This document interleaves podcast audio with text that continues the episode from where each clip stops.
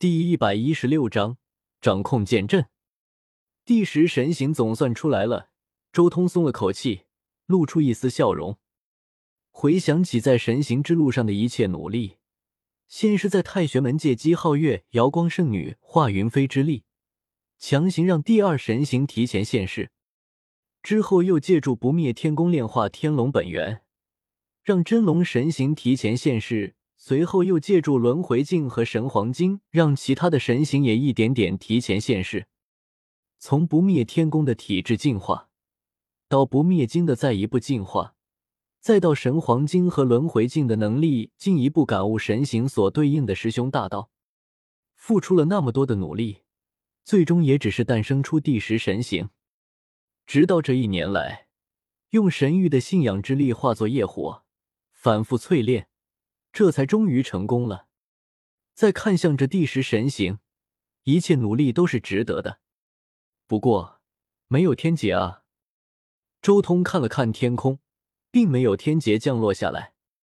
也对，并没有完全突破准地，和原著叶凡的情况不同。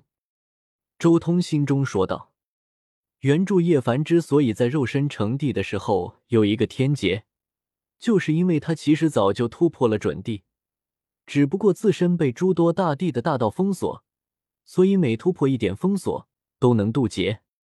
而周通，他如今也只是一夜火强行烧出了一个准地肉身而已，元神和大道都还没有跨过那道门槛。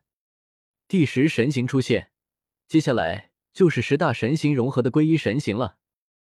周通再一次使用霸体的天赋，神形剥离。将他那九合一的神形以及那新诞生的大神石神形一同剥离了出来，投入到了自己的轮海之中，利用自己轮海的特性进行最终的融合。神形、肉身都已经达标，接下来为了准地阶段，最终只差的只有大道和元神了。周通心中默默说道：“元神倒也容易，之前因为神黄金和轮回镜的缘故。”轮回了打神石一事，这使得他的元神只差最后一丝就能彻底蜕变，而这最后一丝的刺激，就要落在自身的大道之上了。周通沉吟了一阵，开始思考和参悟自身大道的进步。周通的道，便是战仙，便是经，便是那最终的竞技领域。如今神行正在融合，五大秘境的经也已经完善。就差那最后的完整竞技领域了，但战仙之路麻烦就麻烦在这里，战斗才是战仙路的最佳前进资粮。如果一味的在这里进修，恐怕一百年时间都未必能完善竞技领域。当初竞技领域的雏形，便是在战斗中领悟出来的。需要战斗，周通心中思考。但修炼到如今的境界，宇宙中哪里还有什么对手？如今这片宇宙中的黄金大势，其实也才刚开了个头而已，但自己却几乎已经走到了终点，领先了这个世界所有天骄四五百年的时间。这种情况下，哪里还有足够的对手给自己？老一辈能有几个修炼到准地的，而且还刚好是准地一重天、二重天的那种，而新一辈又还没成长起来，对手难求。周通在自己心中不断的思索破局之法，想要快速前进，肯定需要对手的。荒天帝如此，原著的叶凡如此，叶凡的儿子也是如此。周通走的是战仙之路，那就更是如此了。没有对手，那我就自己创造对手。周通沉吟了一阵，最后有了决断。不过在此之前。周通看向了不远处的灵宝阵图，信仰之力被周通消耗干净，这一幅阵图已经安静了下来，神奇陷入了沉睡状态，没有什么意外事件是不可能惊醒他的了。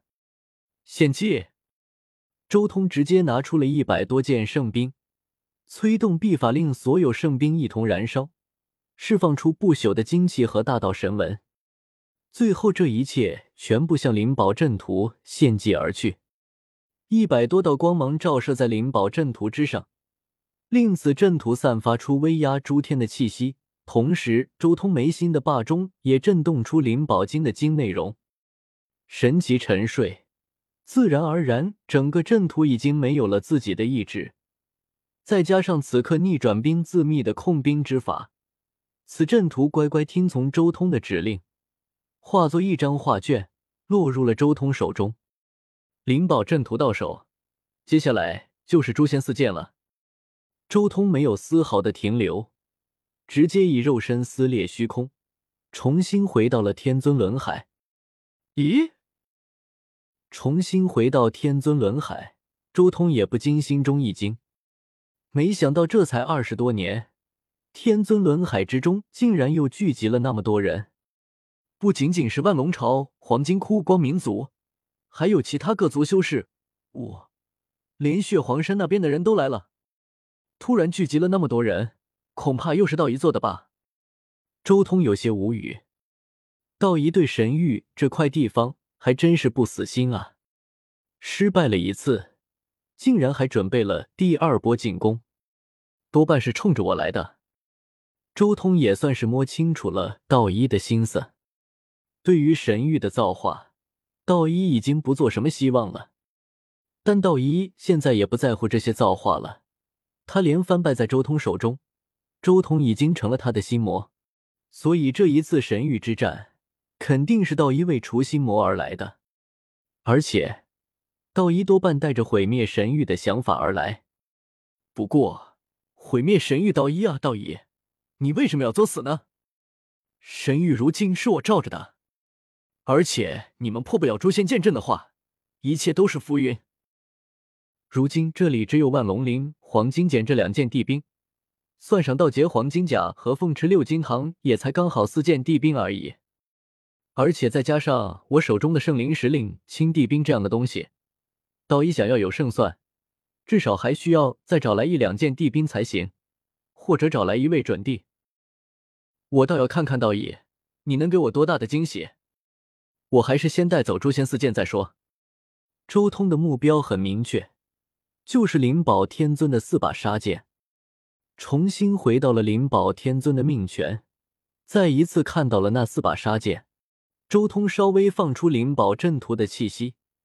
顿时，这四把杀剑微微一震，同时落入了周通手中。四把杀剑都是以阵图为首的，阵图都被收服了，自然而然，四把杀剑也不会过多的反抗。杀剑一入体，周通顿时燃烧了上百件圣兵，将之精华献祭给杀剑，杀剑很快就更加亲近自己了。